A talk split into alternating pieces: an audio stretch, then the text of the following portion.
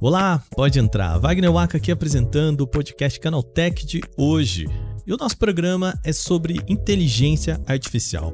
Quando nós falamos sobre A, o que vem à cabeça são sistemas muito complexos, caros, usados em pesquisa e tudo mais. Entretanto, várias companhias menores aqui no Brasil também estão usando tecnologias de A em seus negócios. Segundo a IDC, as empresas privadas do nosso país investiram 28% a mais nesse setor no comparativo com o ano passado. O nosso papo de hoje é com Frederico Stockschneider, diretor de tecnologia na Infoworker, empresa que atua no setor. A gente vai falar de que tipo de inteligência artificial estamos falando e como isso está sendo implementado no nosso país. E claro, lá no finalzinho tem também as notícias menores do dia. Começa agora o nosso podcast Canaltech, o programa que traz tudo o que você precisa saber do universo da tecnologia para começar o seu dia.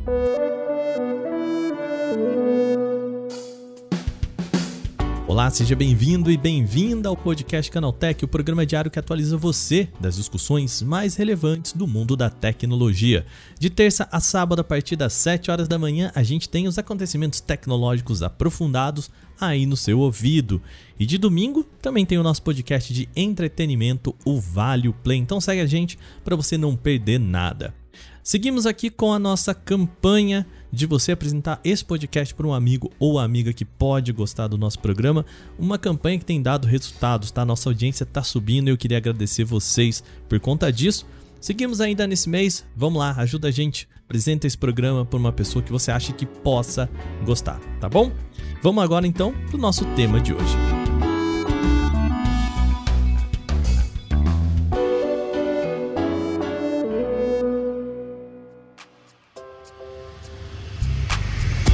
O assunto do nosso podcast é inteligência artificial. Já falamos aqui sobre sistemas como o DALL-E para arte, linguagem neural, aprendizagem de máquina para deepfakes e muito mais. Só que existem outras aplicações um pouco mais simples. É sobre como essas empresas aqui no Brasil estão colocando inteligência artificial em seus negócios, que eu vou conversar hoje com Frederico Stockschneider, diretor de tecnologia na Infoworker, empresa que atua nesse setor. Tudo bem? Como vai, Frederico? Tudo bem, sim, tudo bem. Um prazer estar aqui com vocês, viu? Imagina a gente que, a, que agradece. Quando a gente está falando aqui nesse caso de inteligência artificial, do que, que a gente está tá falando? Né? O que, que abrange inteligência artificial que a gente acaba não olhando? Imagina a inteligência artificial, como você falou, né? Robôs conversando, algo muito abrangente. Mas na verdade a inteligência artificial ela está é, evoluindo muito em sistemas específicos. Né? Então a gente usa a inteligência para resolver um problema específico e não necessariamente para fazer um, um, um, super robô que, que é um ser humano, digamos assim. Né? Esse não é muito a tendência, pelo menos voltada das empresas, né? Então a gente resolve problemas específicos, complexos, né? Que não são é, sim e não, né? Respostas matemáticas, coisas assim, mas problemas é, complexos, mas bastante específicos, né? Então os robôs ali ou a, a, a, os computadores, os programas são muito específicos para resolver problemas. Aí quando a gente fala de específico aqui, né? Por exemplo, não é o, o robô ele ou a inteligência artificial, se a gente tira um pouquinho da zona de conforto ali, já não consegue trabalhar tão bem, né? Eu lembro daquela apresentação do Google Duplex, do Sundar Pichai, né? Que era você ligar pro, pro salão de beleza, né? E um robô atende e fala, olha, tudo bem e tal. É, eu queria marcar horário, né? E ele, ah, então tá bom. E, e foi bem impressionante porque era um cenário bem complexo ali, né? E mais se a gente falar assim, ah, eu é, liguei no salão de, de cabeleireiro errado, por exemplo, quero falar com a Mariana. E o robô já não sabe se virar nessa, né? Seria mais ou menos isso, né? Pra corte, agendar corte de cabelo, perfeito, né? É mais ou menos por aí, é mais ou menos por aí. Lógico que é, esse exemplo do, de, de, chatbot, né, que a gente tem visto muito, e, e conversas assim, é, é, um exemplo comum para as pessoas, né? Tem sido uhum. cada vez mais comum, né? E, geralmente, nesses casos, você tenta é, criar uma saída, né? Quando o computador, quando a inteligência não sabe o que fazer, você acha uma resposta padrão, né? Digamos assim, acaba caindo, né? Mas uhum. não é difícil, realmente não é difícil nesses casos você criar uma situação em que o, a inteligência não tem, não tem saída ali, porque ela realmente é voltada para resolver uma lista de problemas ou uma, uma lista de situações ali. Então ele consegue agendar, ele consegue passar os horários, ele consegue, né, três, quatro situações que ele consegue responder e o resto é, é acaba indo para a resposta padrão, né? Entra em contato por outro canal, acaba muitas vezes fugindo sim para outras é, outras saídas que ele não sabe resolver. Outros caminhos, né? Que exemplos de inteligência artificial a gente pode dizer, então, fora desse universo comum, fora desse universo usual? Então, a gente tem trabalhado muito com é, automação de tarefas de pessoas, né? Então, empresas, né? Então, por exemplo, eu tenho uma tarefa de analisar um contrato e extrair desse contrato determinadas obrigações ou determinadas atividades que têm que ser feitas. Né? Eu tenho um contrato, tem cláusulas, eu leio esse contrato e a partir desse contrato eu preciso dizer, não, ó, é, essas informações aqui são relevantes e precisam ter ações tomadas. Né? Uhum. Né? Esse é um exemplo que a gente está trabalhando atualmente, inclusive. Né? Então, conseguir interpretar não só tirar informações básicas, ah, quais são as partes ou quais são os valores envolvidos, não, tirar realmente não. É, tem que ter ação em cima de tal tal é, é, cláusula, porque isso aqui é importante dentro daquele monte de blá blá blá que tem dentro do contrato, né? Você uhum. tirar o que, extrair o que importa dali de dentro e que precisa ter atenção. Né? Já, já é... mostrar para já trazer, vamos dizer ali meio mastigadinho ali, assim, né? Fazer um trabalho, é. né? De pré-análise. Seria isso, né? Exatamente. O que hoje é uma pessoa que faz, né? A pessoa precisa ler todo aquele contrato para tirar ali daquelas informações o que é relevante. Então você tem um robozinho que faz isso. Uhum. É, tem muito na indústria, muito processamento de imagem para você dizer, por exemplo, qualidade, né? Você tem um determinado produto saindo numa linha ali e hoje você tem uma pessoa analisando, né? Não, ah, a impressão ficou boa, ou a impressão ficou ruim, ou a qualidade do material, né? Tecido, alguma coisa assim, a qualidade do material é boa ou ruim. Existe uma pessoa olhando, né, item por item ou por amostragem ali, quais são, é, é, qual é a qualidade, classificando, né. Então você consegue substituir, substituir isso hoje por uma foto e o robô olha a foto e diz, não, a qualidade está boa, a qualidade está ruim. Então são, são exemplos aí que a gente tem trabalhado que mostra a especificidade, né? É, é para aquele fim apenas, né? Mas não é uma uhum. solução, não, não tem às vezes certo e errado, né? É, é algo meio subjetivo o problema que ele resolve, né? A gente esse ano teve a oportunidade de ir à fábrica da Aiva, é, é, que produz TVs lá em, lá em Manaus. E é muito engraçado quando eles, eles pegam a placa, a, a, né, a placa que eles chamam de placa crua, né? E, e vai colocando as soldas. Uma máquina faz isso, né? Coloca as soldas. E é exatamente o que você falou, né? A hora que sai da máquina, um sistema bate uma foto e analisa essa foto para saber se todos os né, os pontinhos ali que tinham foram bem soldados, se tá tudo certinho. Exatamente o padrão que você falou e veio na hora, assim, né? É, desse tipo de, de aplicação, né? É, esse tipo de aplicação tá bem comum, assim, a, a, capacidade de processamento, né, das imagens. Hoje em dia você tem equipamento que consegue, né, tirar a foto, processar isso numa linha, né, que não para, uhum. né? Então, tem que ser rápido, né? Isso, tem que ser muito rápido, porque não dá para ficar lá esperando processar aquela imagem para para aí você você tomar uma decisão. Tem que ser muito rápido e a linha não pode parar, né? Então é um, uhum. é um cenário que está sendo bem comum, sim, para qualidade, né, de, de, de indústria. Nesse sentido, a gente está falando aqui de ah, indústria grande, a gente tá falando aqui de serviços de streaming, né? Usando isso para mostrar pra gente os coisas que a gente pode mais gostar de assistir, ouvir, enfim. Mas pensando numa empresa, numa empresa pequena, numa empresa, né, numa microempresa aí, também dá para trazer isso sem precisar investir muito, né? Porque a gente tá falando de tecnologias que são muitas vezes muito caras, né? E essa pergunta que eu falo para você, inteligência artificial é um processo avançado já numa empresa ou dá para trazer ali para um, um protótipo, para um, né, uma padaria da esquina pode usar, o, o vendedor do 1,99 aqui, que não é mais 1,99, né? Então, o que a gente consegue trazer para empresas é, menores, né, ou pequenas indústrias, ou mesmo né, serviços, empresas de serviços menores, são algumas tecnologias que usam inteligência artificial que já estão consolidadas. né, que já tem plataformas prontas que você consegue contratar o serviço.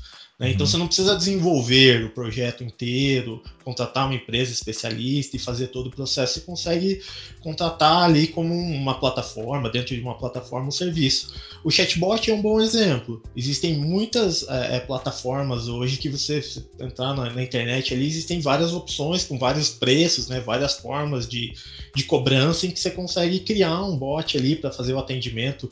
Como você deu o exemplo ali do atender o salão ali, né, fazer os agendamentos, então você consegue configurar esses chatbots e pagar ali só pelo uso, né? Pagar como um serviço ele, não ter que criar um projeto, fazer um investimento muito grande. E, e quais outros você até citou aí, mas quais outros investimentos vêm junto com isso, né? Porque o próprio relatório do uh, da Universidade de Stanford fala muito também sobre questões éticas, né? Sobre a gente estar tá aqui no Brasil tem que falar sobre LGPD junto disso, né? Porque você está processando dados que muitas vezes são os dados dos próprios usuários, né? É, quais implicações vêm junto com a gente investir em inteligência artificial dentro de uma empresa? Isso, a questão do, da LGPD é muito importante. Por exemplo, quando você contrata uma plataforma, os dados vão acabar indo para essa plataforma, né? Então você vai estar tá automaticamente compartilhando o dado do teu do teu cliente, ou, né, do teu usuário com uma empresa terceira, né? Então esse tipo de coisa realmente é tem que ser mapeado, né? Você tem que mapear esses fluxos de informação dentro aí das regras da LGPD, informar as pessoas, né, que o dado está sendo trafegado através de outra empresa e, e, cuidar com o parceiro que você utiliza, né? Utilizar parceiros aí, empresas, como eu falei que tem várias, é, é inteligente verificar a, a reputação dessas empresas aí para escolher uma corretamente, né? É, porque senão você vai contratar, a gente sabe, né? Se você for pensar no, em empresas como Google ou Amazon, né? Tem serviços desse tipo, eu acho que é mais tranquilo, né? Mas se você pensar que você vai formar toda a estrutura, né? A cadeia do, do seu trabalho em cima do serviço e de repente esse serviço amanhã não existe mais, quebrou completamente a estrutura do seu trabalho, né?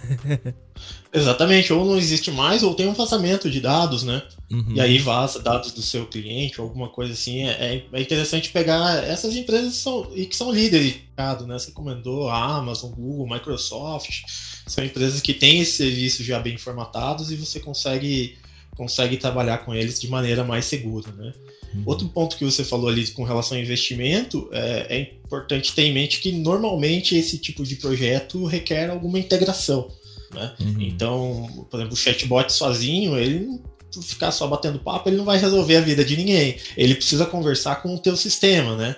Então, ah, eu vou fazer um chatbot, ele precisa entrar no financeiro e verificar se o pagamento foi feito.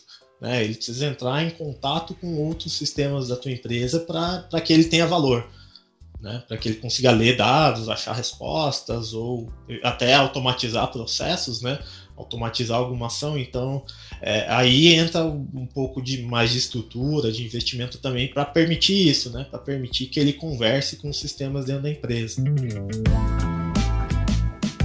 A gente está falando de um, um, mercado bilionário, né, o da, da inteligência artificial. É, até pegando dados do próprio IDC, né, de que aqui no Brasil tem um aumento muito grande de investimento em inteligência artificial. E a minha pergunta para você agora é: a gente está vivendo um momento aí em que as big techs e também as startups estão passando por dificuldades, né? A Meta demitindo, a gente está vendo startups demitindo. Esse, esse crescimento, na sua opinião, ele vai se sustentar? Porque tá, o cobertor tá ficando curto, né? é, o, o investimento principalmente de startups tá bastante afetado aí por questões econômicas globais, né? Então, uhum. aquele dinheiro livre que existia para fazer investimentos assim sem muito compromisso com o retorno, né? Ele tá escasso. Né? Então, o crescimento vai continuar existindo, tá? Mas vai, vai ter um filtro, né? Vai ter que vai ter que entregar resultado mais rápido os projetos, a, a, a tudo que está sendo feito agora, não, não dá para. É um projeto para daqui 10 anos. O, o, investidor, quem tem esse dinheiro, quer resultado muito rápido. Uhum. Mas não vejo assim uma diminuição, não. Eu vejo um critério maior no que vai ser feito. Né? Acho que essa é a tendência, ser mais objetivo e mais ah, qual quanto que vai resolver, quanto que eu vou ganhar com isso, e tem que ser rápido. Aí o projeto passa. Se conseguir provar que, que dá retorno, o projeto é aprovado e, e consegue fazer sim. Consegue seguir. Muito bem. Uh, Frederico, para a gente fechar aqui, queria falar sobre emprego nessa área, né? A gente tem vivido aí um momento de. Já falamos aqui algumas vezes nesse podcast, apagão tecnológico. E a gente está falando de um setor que está em crescimento, está aquecido, né? É também, né, buscar ali, um, entrar no universo de, de inteligência artificial, é também um, um setor que você acredita que seja bom para quem está procurando aí migrar de carreira ou tá dentro da própria carreira e, e, e seguir para esse lado? É uma ótima opção, tá? Com relação assim à, à demanda de profissionais, salário que são pagos, é, é uma opção muito boa. É difícil de entrar, porque são muito poucos cursos é, oferecidos nessa área, as tecnologias são restritas, muitos casos são muito caras, até para você uhum. tentar fazer algo assim é, dentro de casa é caro, né? Você não tem a infraestrutura, tudo que é necessário para você estudar, às vezes ela é grande, né? Mas é, se você conseguir, tiver oportunidade, tiver interesse em estudar, vale muito a pena, porque é, é uma área com uma demanda muito grande e, e, tem muita, muita demanda e muito pouca gente e muito pouco, como eu falei, muito pouco curso, muita pouca informação nessa área aí e está crescendo bastante. Frederico, muito obrigado por ter vindo aqui ao nosso canal ao podcast Canaltech aqui bater um papo sobre inteligência artificial. Se alguém quiser também é, te encontra onde, pode bater, continuar esse papo com você, tem um contato pro pessoal continuar conversando com você? É, eu sou atuo bastante ali no LinkedIn, tá? Se alguém uhum. quiser entrar em contato, dá para procurar ali pelo nome. Meu sobrenome é inconfundível, é então vai achar com facilidade. Pode conectar comigo lá, mandar mensagem, eu tento responder todo mundo. E acho que é o canal mais, mais fácil aí para entrar em contato comigo. Beleza, maravilha. Mais uma vez, muito obrigado, viu? Valeu, eu é que agradeço aí a oportunidade e espero ser convidado novamente. Pode deixar. A casa agora já sabe o caminho da casa. Exatamente, Valeu, obrigado. Bom, terminado o nosso papo de hoje principal aqui, vamos agora para o nosso quadro O Aconteceu Também.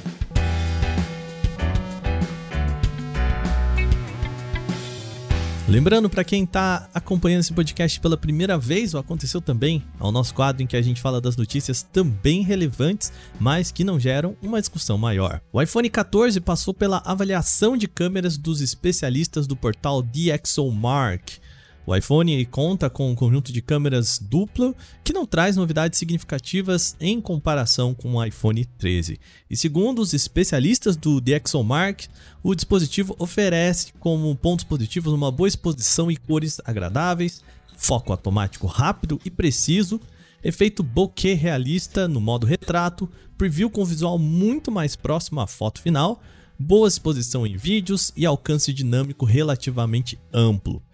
Eles também destacam estabilização efetiva em vídeos, mesmo com movimentação extensa, e também um bom equilíbrio entre ruído e detalhes nas gravações. Só que tem pontos negativos também nas câmeras dos iPhones. Os especialistas acreditam que os ruídos de luminância em ambientes escuros, especialmente em áreas que têm uma cor muito parecida, ainda não está bem resolvido. Eles também apontam estouro de pontos de luz em fotos contra a luz, artefatos diversos como ghosting e ringing, ausência de um modo macro a presença de tons alaranjados no balanço de branco em gravações feitas com baixa luz instabilidade e lentidões ocasionais. Apesar disso, eles apontam o iPhone 14 como uma das melhores câmeras do mercado. A compra de anúncios no Twitter é uma atividade de alto risco. Essa é a afirmação do Group M, parte do WPP, a maior empresa de publicidade do mundo e também principal anunciante da rede social. A dica teria sido dada aos clientes de grandes corporações que contratam a Group M para criar e gerenciar as propagandas na plataforma. O conglomerado está preocupado com vários aspectos do Twitter após a transição para a era Elon Musk. Em um documento enviado aos clientes, a empresa cita grande número de demissões, especialmente a saída dos principais executivos do Twitter e das áreas de segurança e moderação. Uma outra preocupação é a onda de falsificações de perfis nos últimos dias, isso após a liberação do selo de verificação para todos os assinantes do Twitter Blue. Segundo a agência, a rede social também pode enfrentar dificuldades para seguir as diretrizes da Federal Trade Commission, o órgão responsável pela regulamentação do comércio nos Estados Unidos. Segundo o grupo, o Twitter precisaria cumprir uma série de requisitos para perder o status de investimento de alto risco. Esse foi um documento obtido com acesso exclusivo pela DigiDay, enviado pelo líder de parcerias da agência como uma mensagem de alerta. Os requisitos são os seguintes: o Twitter precisa retomar os níveis básicos de Not Safe for Work, ou seja, evitar conteúdos explícitos. Contratar também novos executivos respeitados nas áreas de segurança em TI, privacidade e integridade. Outro ponto é criar uma política de freios e contrapesos internos, uma espécie de mecanismo para descentralizar o poder de Musk. Além disso, eles pedem mais transparência nas medidas que afetam a segurança do usuário e das marcas, incluindo alterações nas diretrizes da comunidade e nas políticas de moderação. Por fim, também pedem que Elon Musk estabeleça um compromisso com a moderação de conteúdo e aplicação das regras na plataforma. Após uma série de adiamentos e muitas expectativas, a missão Artemis 1 foi lançada durante a madrugada desta quarta-feira, dia 16. O foguete Space Launch System, o SLS, o mais poderoso do mundo, deixou a plataforma de lançamentos no Kennedy Space Center às 3h47 da manhã, impulsionando a cápsula Orion com destino à Lua. Nos próximos dias, os controladores da missão no Johnson Space Center vão realizar novas verificações e ajustar a trajetória se necessário. É esperado que o Orion voe pela Lua no dia 21 de novembro, aproximando-se da superfície lunar para depois entrar em uma órbita estável a milhares de quilômetros da superfície do nosso satélite natural. Em entrevista ao podcast Decoder, o chefe da divisão Xbox, o Phil Spencer, confirmou que o Keystone, o dispositivo de streaming de games da Microsoft, foi abandonado por ser caro demais. O executivo explica que o combo que pretendiam oferecer ultrapassa em excesso o valor planejado originalmente, levando o Keystone a ser abandonado, pelo menos por enquanto, tá? Após alguns rumores, a Microsoft confirmou em maio desse ano que estava trabalhando sim no Keystone. Ele seria um dispositivo focado no streaming de games nos moldes do Chromecast do Google e voltado também para ampliar ainda mais a base de usuários do Xbox Cloud Gaming. Em estágio inicial de desenvolvimento, o aparelho pretendia ser uma opção mais acessível para usuários que quisessem ter acesso à vasta biblioteca do Game Pass. Enquanto a equipe mirava em um projeto que custasse entre 99 e 129, o resultado chegou perto dos 299 dólares. A gente pode converter algo que era aproximado a 540 a 700 reais e que pulou para 1.600 reais na conversão direta. A questão é que atualmente a Microsoft cobra 299 dólares pelo Xbox Series S, o console mais básico dessa geração, e que não faria sentido a pessoa comprar o Keystone e sim o console nesse caso. Por conta disso, nesse cenário, Phil Spencer e o time da Xbox decidiram abandonar o projeto, focando então nos esforços na parceria com a Samsung para levar o aplicativo do Game Pass às TVs. A Revelo, plataforma de recrutamento, divulgou os dados da pesquisa de trabalho remoto 2022. 537 profissionais e 35 empresas foram entrevistadas para esse estudo. A ideia é avaliar o que os profissionais de tecnologia pensam sobre voltar a trabalhar presencialmente, quais as vantagens e desvantagens de cada modalidade e como as empresas enxergam essa nova situação. Os dados da pesquisa de 2021 já apontavam que as companhias queriam voltar aos escritórios, mas nem todos os funcionários concordavam com a decisão. Dentre os fatores que fazem os brasileiros preferirem o modelo remoto estão a flexibilidade, o conforto e a diminuição de tempo perdido em transporte. Isso de maneira que muitas pessoas ganham mais qualidade de vida exercendo as suas funções de casa. Do ponto de vista das empresas, em parte, o home office foi responsável por descentralizar talentos das grandes capitais, facilitando a obtenção de mão de obra qualificada no setor de tecnologia. Além disso, foi possível também reduzir custos de operações, principalmente com infraestrutura e aluguel. O trabalho remoto, porém, tem suas vantagens de acordo com a pesquisa. Para os profissionais, envolve desde a falta de infraestrutura em casa até problemas como produtividade e solidão. Para as empresas, os fatores de maior preocupação estão relacionados a baixo engajamento, problemas de comunicação e distrações.